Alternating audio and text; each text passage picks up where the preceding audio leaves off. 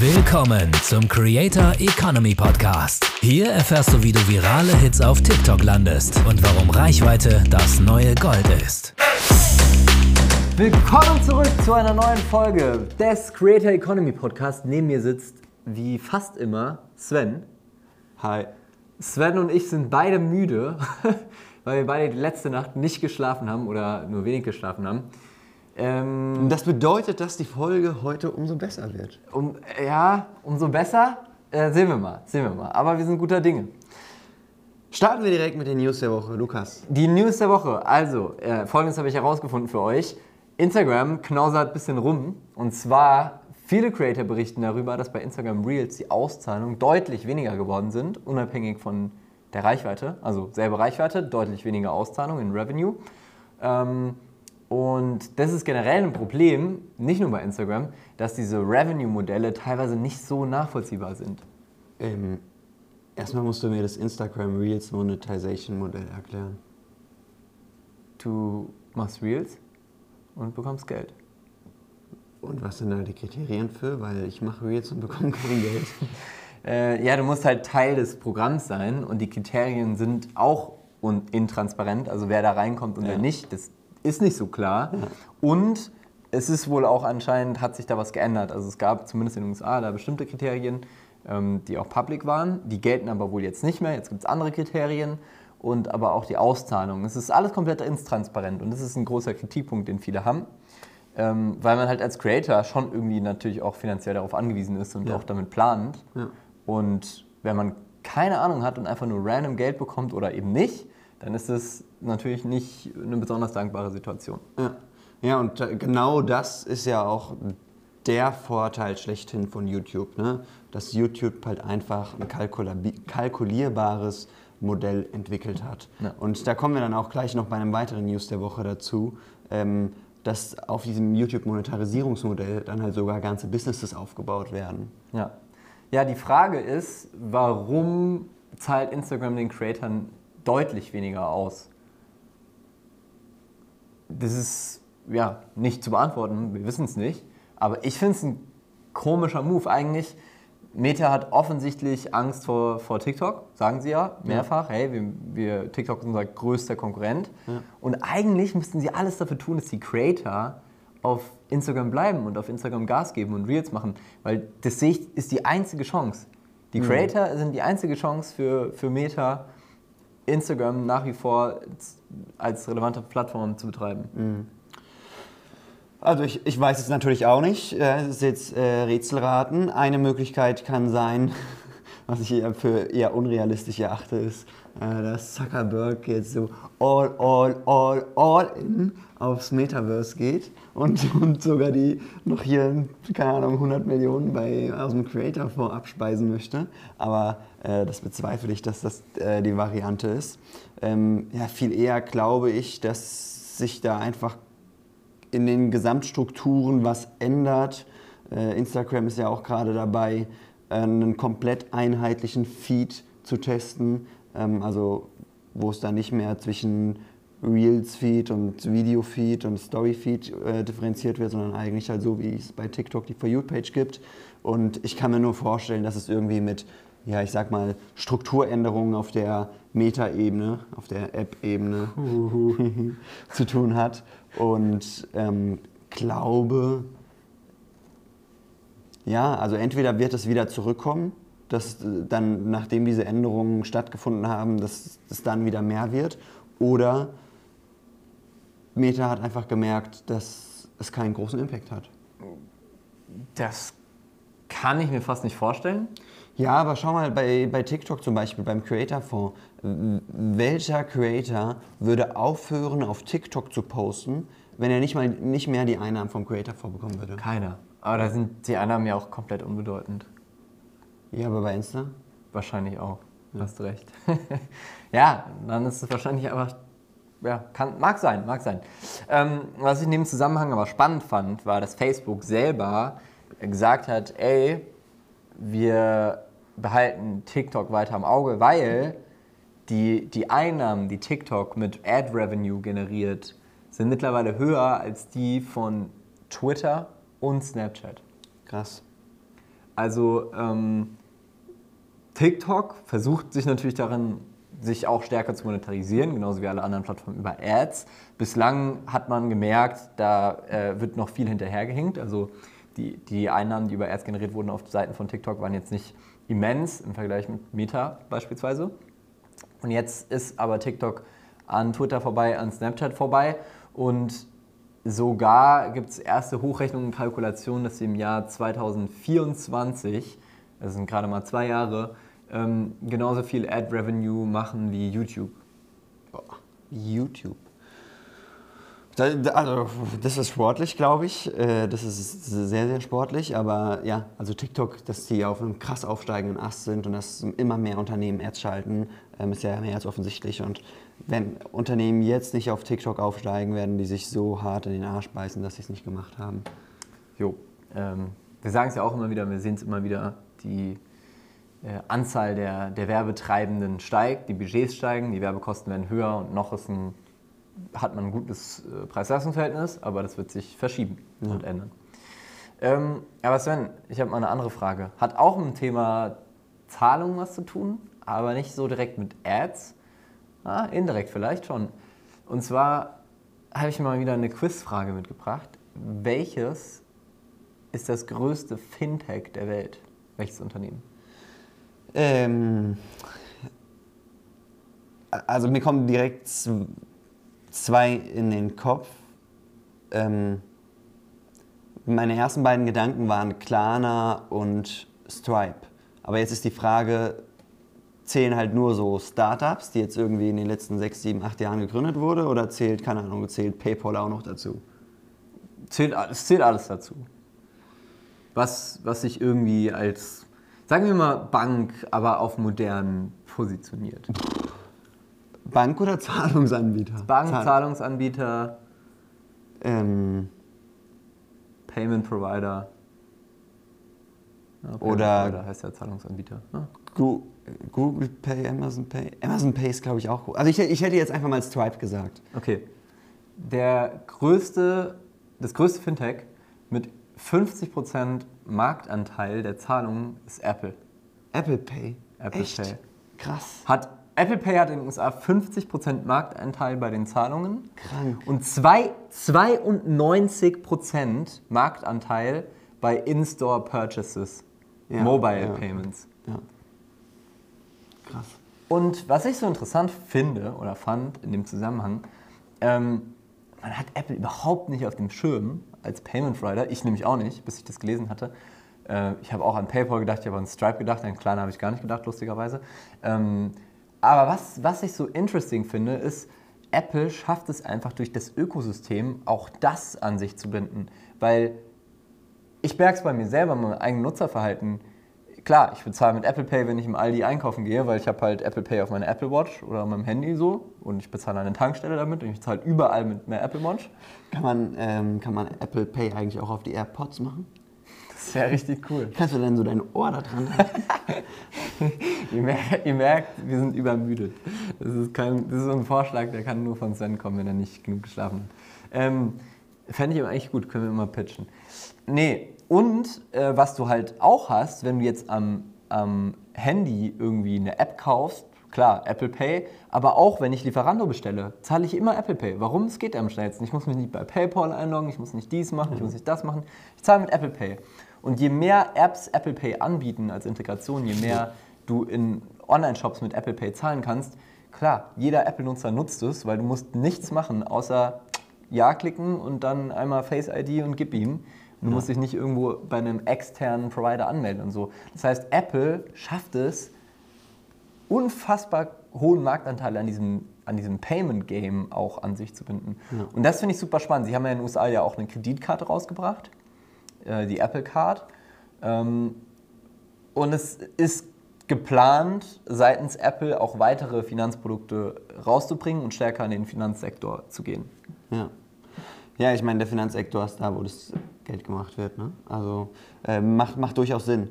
Ähm, du hast da noch was aufgeschrieben, was mit dem Thema Zahlungsanbieter zu tun hat. Äh, ja, und zwar im Prinzip äh, hab auch in dem Zusammenhang, Meta hatte ja schon eine ganze Weile eine eigene Kryptowährung, die nie besonders erfolgreich war und die auch gecancelt wurde jetzt, äh, wurde offiziell abgesagt. Ähm, gab aber jetzt Recherchen von Journalisten von Wall Street Journal, glaube ich, ähm, bei denen rausgekommen ist, dass Facebook ihre äh, Kryptowährung zwar einstellt, es aber wohl eine neue geben soll. Also das heißt nicht, Facebook ist das, das Game ist vorbei. Würde ja auch keinen Sinn machen. Meta nennt sich Meta, will voll ins Metaverse und hat auf jeden Fall die Marktmacht, um irgendwas zu machen in dem Bereich. Und äh, die haben jetzt eine, eine Währung, die wohl in Arbeit ist und die wohl auch gar nicht in allzu weiter Ferne launchen soll, die Sackbucks heißt. Was? Nein, das ist doch nur ein, so ein Meme-Name, oder? die soll Sackbucks heißen. Niemals. Aber sowas schon. Niemals.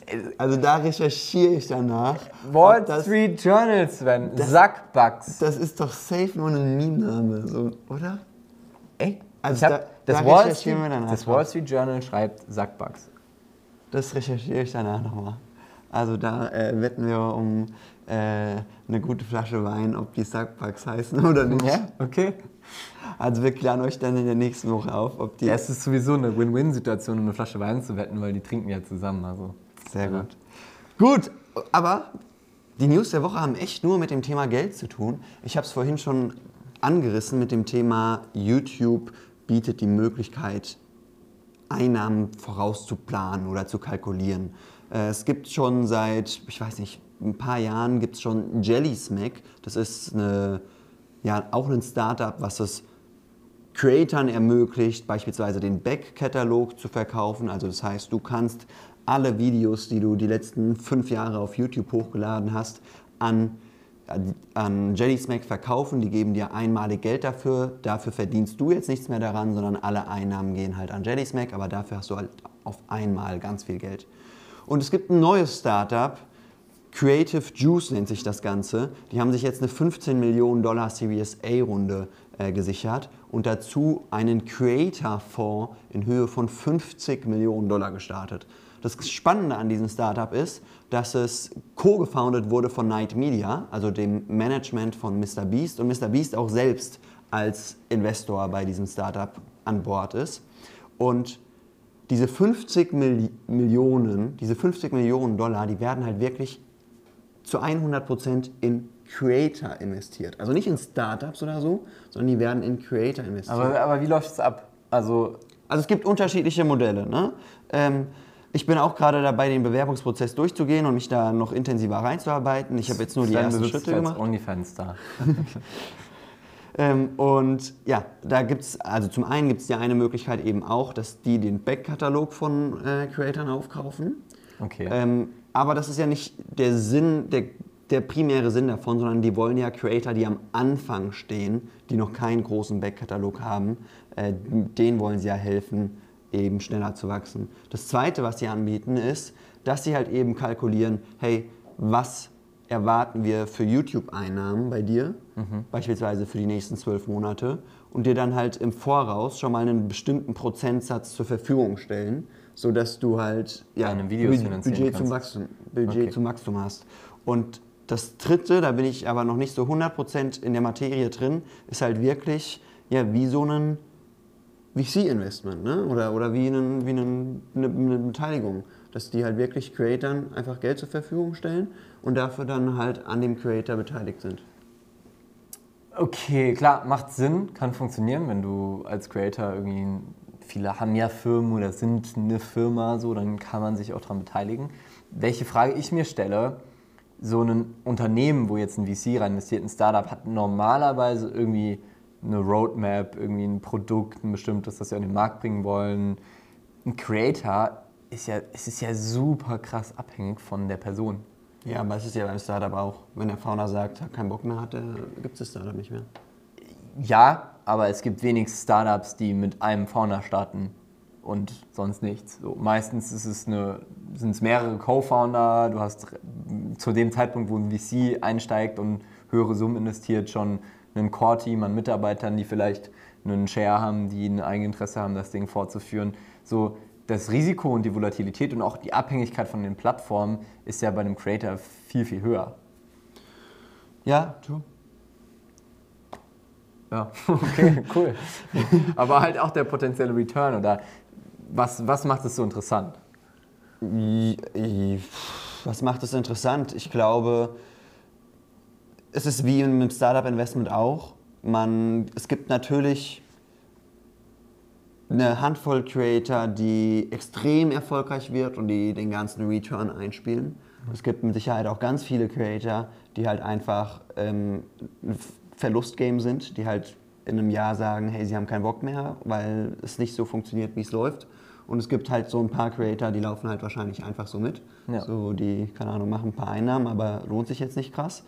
Und ist das ja- Spannende ist halt ne, wirklich, wenn, wenn du halt ein so ein, ich nenne es mal Golden Shot hast oder so in der Creator-Szene, dann kann das halt über Jahre hinweg ein riesen Unternehmenskonstrukt werden. Ne? Du siehst ja bei Mr. Beast oder auch bei dem einen oder anderen deutschen Creator, da steht ja dann nicht nur irgendwie, da stehen ja dann nicht nur die YouTube AdSense-Einnahmen, da stehen die ganzen Brand-Partnerships, da stehen dann die eigenen Produkte, da steht Klar. die Merchandise und, und, und Klar, Beteiligung. Wenn du da an allem beteiligt bist, dann macht es natürlich Spaß.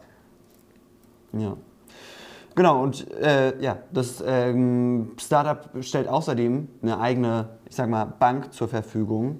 Das heißt, eine Apple-Kreditkarte, Creative Juice äh, bietet dann den Creatoren auch eine eigene Kreditkarte, wo du halt Cashback bekommst, wenn du die Adobe Creative Cloud und verschiedene Tools abschließt und ähm, ja auch YouTube, Ads, YouTube AdSense Einnahmen früher ausgezahlt bekommst und so. Also die wollen so ein bisschen das, das Jelly Smack Modell mit dem, ich weiß gar nicht mehr den Namen von dem amerikanischen Zahlungsstartup. Ähm, es, gibt, es gibt so ein Startup, die, die Haben wir auch, glaube ich, schon mal drüber gesprochen. haben wir auch schon mal ja. drüber gesprochen. Aber ja, auf jeden Fall sind sie so die Kombination zwischen Kreditkarten oder Fintech-Startup und Jelly Smack. Und das Ganze ist sehr, sehr spannend, das jetzt zu beobachten, wie sie das Geld investieren. Und vielleicht kommt ja auch Mhm. ein bisschen was bei uns an. Aber das soll schon eher an kleinere Influencer gehen und auf Masse, oder wie ist das geplant? Weil es macht ja jetzt keinen Sinn, 15 Millionen klingt jetzt erstmal viel, aber wenn man das in größere Creator investiert, sind es vielleicht, keine Ahnung, 100k pro Creator, 15. Die, die Frage ist, was ist ein kleiner, kleinerer Creator? Ne? Also ich denke, ähm, für uns wäre das schon sehr spannend. Also ich glaube, oder dass wir als Creator für die sehr spannend wären. Also ich glaube, die schauen sich schon an, dass sein Creator schon ein bisschen, äh, ein bisschen Track Record hat, dass sie sehen, okay, der hat wirklich Bock und produziert Videos und kann auch Videos produzieren, aber so, der hat noch nicht den Tipping Point erreicht. Okay, aber jetzt, weil, weil jetzt so wirklich so Kreditkarte und so klingt ja eher nach Massenprodukt. Das Ja. ist irgendwie, also du machst ja nicht eine Kreditkarte für 200 Creator. Ja, ja, klar, klar. Der, der Fonds ist ja auch so davon ein bisschen losgekoppelt. Ne? Also Okay. der Fonds ist ja auch so ein bisschen Marketinginstrument, um die Creator an wahrscheinlich halt die Kreditkarte und so heranzuführen. Okay. Okay. Ja, cool. Ähm, ja, wir sind gespannt. Vielleicht, wir werden euch berichten. Also Sven hat sich da beworben äh, oder uns da beworben mit, mit Frontpage TV, Ja. also mit unserem eigenen Kanal. Ähm, und ich bin mal gespannt, was, was Mr. Beast so zu uns sagt. Vielleicht ruft er ja später an so. Ja, Hey, cool. it's Jimmy Donaldson hier. Nice. Mittlerweile übrigens, wie viele Follower auf LinkedIn? Boah, ich weiß gar nicht. Als ich das letzte Mal geschaut hatte, hatte er ja so 13.000. Ja, ey, Leute, ihr müsst einfach diesen Podcast hören. Ihr seid früh mit dabei. Als ich in einer Podcast-Folge gesagt habe, Jimmy Donaldson hat jetzt LinkedIn, da hatte er 314 Follower. Und jetzt sind es schon etliche Tausend. Knock on wood. Sven, was ist dein Top der Woche? Äh, mein Top der Woche ist ganz spezifisch jetzt letzte Woche der OMR Deep Dive gewesen und in dem Zusammenhang einfach mal so ein bisschen so reflektiert zu haben, was wir eigentlich schon geschafft haben und tatsächlich auch, was wir für ein, für ein Standing schon so in dieser Bubble, in dieser TikTok-Bubble haben. Ich würde jetzt noch nicht Marketing-Bubble sagen, aber so in dieser TikTok-Bubble zumindest. Also ich äh, habe letzte, nee, also diese, was ist heute für ein Wochentag? Montag oder so? ja, ich habe letzte Woche beim OMR Deep Dive äh, 90 Minuten mein TikTok-Wissen mit 250 Teilnehmern äh, teilen dürfen. Und OMR Online Marketing Rockstars ist ja wirklich so, ähm, ja, so Das, Mekka der Marketing-Szene. das Mekka der Marketing-Szene, das Endgoal so irgendwie für Marketer, so das allerletzte Ziel ist so bei den Online-Marketing-Rockstars so auf der Mainstage beim Live-Event zu stehen. Ähm, und auch da kommt ja vielleicht noch was in die Richtung, also nicht Mainstage, aber ähm, was auf dem OMR oder rund um das OMR-Event dann vielleicht äh, mit uns stattfindet. Und ja, ich war jetzt zum zweiten Mal bei diesem Deep Dive dabei. Wir haben einen Beitrag für den OMR Gen Z Report geschrieben. Wir waren schon im OMR Newsletter. Wir waren bei zahlreichen Webinaren äh, eingeladen, um irgendwie unsere Expertise rund um TikTok, Vertical Content, Generation Z zu teilen. Und ähm, das fand ich schon oder finde ich schon echt stark. Also da ähm, ja, haben wir schon einiges auf dem Buckel. Ja, cool. Äh, ist auf jeden Fall ein Top der Woche wert, würde ich sagen. Ja. Und damit ihr natürlich da auch noch was lernt von, äh, habe ich mir auch noch mal so ein paar Punkte aufgeschrieben, wie wir das so geschafft haben. Und ich glaube, es kommt vor allem auf ja, drei Dinge eigentlich zurück. So das erste ist halt so ein Thema konsistent zu bespielen.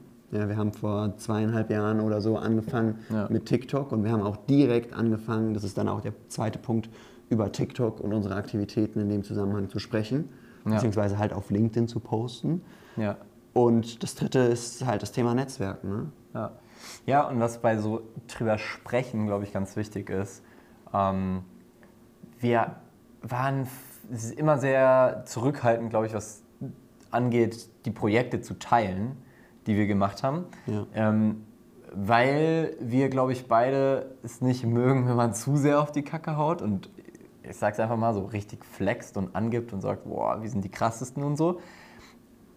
Das Ding ist, wenn du halt nicht darüber redest und nicht deine eigenen Projekte featurest und nicht auch stolz drauf bist, dann kommt es auch nicht bei anderen so an. Ja. Und das mussten, mussten wir, glaube ich, auch erstmal lernen, so, hey, wenn man coole Sachen macht, darf man schon auch darüber reden und darf man schon auch sagen, hey, guck mal, das haben wir gemacht und das ist geil.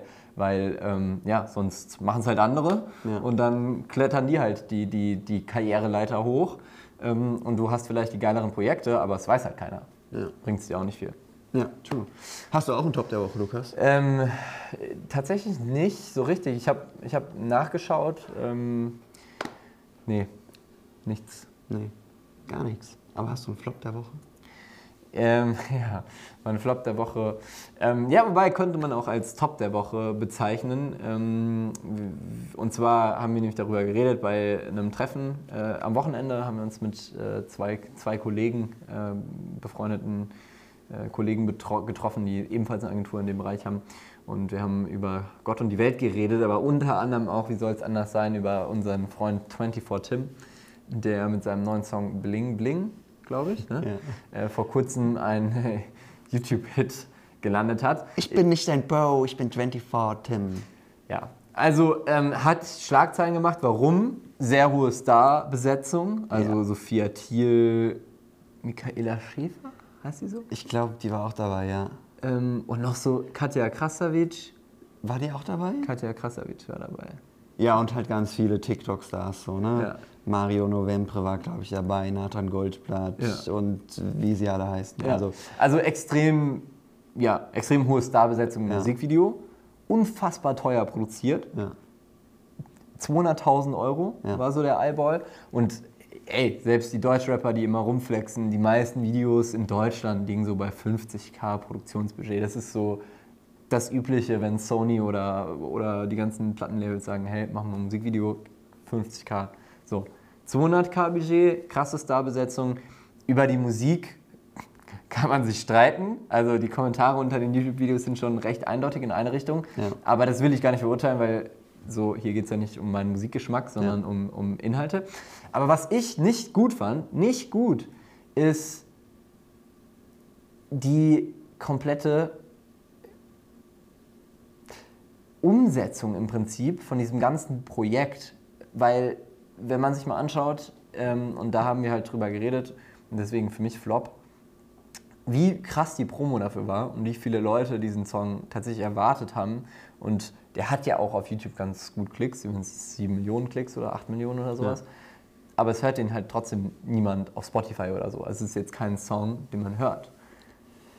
Ja, aber hat, also, hat das was damit zu tun, dass das Projekt schlecht umgesetzt wurde? Also, da haben wir ja drüber gesprochen, ob der Song auf Spotify gehört wird oder nicht. Das hat ja was mit dem musikalischen Talent zu tun. Auf Spotify hört man ja keinen Song so irgendwie aus Spaß oder so. Auf YouTube, diese 8 Millionen Klicks, das zeigt ja für mich eigentlich, dass das Projekt sehr erfolgreich gewesen ist. Zeigt mir einen Deutschrapper, einen äh, Capital Bra oder so, der nach einer Woche 8 Millionen Klicks auf seinem neuen Release hat. Ähm, klar, die Dislike-Rate ist extrem hoch und die Kritik in den Kommentaren ist extrem hoch. Ja, zum, das Glück, sind aber ja zum, auch Sachen, zum Glück hat YouTube die Dislikes abgeschafft und man sind- kann sie nicht mehr sehen. Ja, das sind aber ja auch Sachen, mit denen Tim gerechnet hat und so. Und die Promo hat er ja auch bewusst so gemacht. Also ich fand, ähm, die Promo hat erstens zu, zu Tim gepasst. Ja, es war so richtig, so jeden Tag, keine Ahnung, drei Videos dazu zu machen, um äh, die, die Leute halt ja, quasi schon abzufacken. Aber so, dass halt auch wirklich niemand in ganz TikTok Deutschland so drumherum kommt, äh, dann sich auch dieses Video reinzuziehen. Ähm, Äh, Sven, hast du die Aknendam-Einbindung gesehen in dem Video? ja. Also Leute, gebt euch Aber jeder hat sie gesehen. Ja, Und jedem ist sie aufgefallen. Sie war so banal und eigentlich, wenn man aus so Marketing-Creator-Sicht spricht, würde man eigentlich sagen, hey, die war richtig schlecht. Aber dadurch, dass sie so ins Auge war, so, so, so richtig ins Gesicht, so in your face, guck mal, ich hab hier jetzt mal zwei Sekunden Akne-Derm in die, in die, ähm, Kamera in die gehalten, ja. Kamera gehalten und das dann 8 Millionen Leute sehen. Äh, ich glaube, das hat Akne-Derm sich ein bisschen was kosten lassen. mit Sicherheit. Ähm, und es hat viele Leute erreicht. Die Frage ist, wenn man sich die YouTube-Kommentare anschaut, ob es was bringt, weil halt super Ja. viele gesagt haben, ich kaufe nie wieder Aknendam Ja, und so weiter.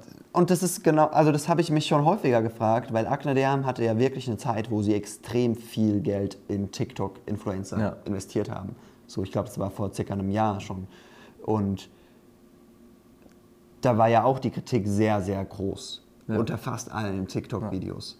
Und trotzdem haben sie immer weitergemacht. Und das bedeutet ja für mich, okay, dann scheint es ja zu funktionieren. Dann scheint es ja immer noch profitabel zu sein. Maybe. Maybe. Aber gut, hast du einen TikTok, äh, nee, nicht TikTok, einen Fail der Woche? Ich tue mich hier mit den Fails der Woche immer so ein bisschen äh, schwer, weil ich nicht so gerne so Sachen kritisiere. Äh, also ich kritisiere sehr, sehr, sehr, sehr, sehr gerne Sachen, aber ich tue mich irgendwie immer schwer, so im Revue passieren lassen der Woche das eine zu finden, was ich schlecht Ja, finde. das stimmt, das ist schwierig. Äh, dann, ich hätte noch eine Idee, was mich richtig, richtig nervt. Und zwar, ich weiß nicht, was mit dem TikTok Ads Manager los ist. Vielleicht kann mir da jemand helfen. Aber der ist unfassbar buggy seit zwei Wochen. Okay. Also, es funktioniert nichts mehr. Und das ist echt kacke. Ja, das stimmt. Also, wenn man damit arbeitet und dann setzt du da irgendwas um und verbringst Stunden da drin und dann ist einfach alles weg, so, dann denke ich mir so, danke für gar nichts. Danke für nix. Aber wir danken euch für eure Aufmerksamkeit und, und euer Ohr. Ähm, ja, ich hoffe, dass euch die Folge gefallen hat. Wenn ja, dann abonniert gerne den Podcast, gebt ihm gerne eine Bewertung und hört nächste Woche wieder rein. Und seid gespannt, es wird sich in den nächsten Wochen hier beim Podcast ganz, ganz viel tun. Und äh, ich freue mich schon sehr auf die Next Steps. Deswegen, see you, beziehungsweise hear you next week. Bis dann, ciao, ciao.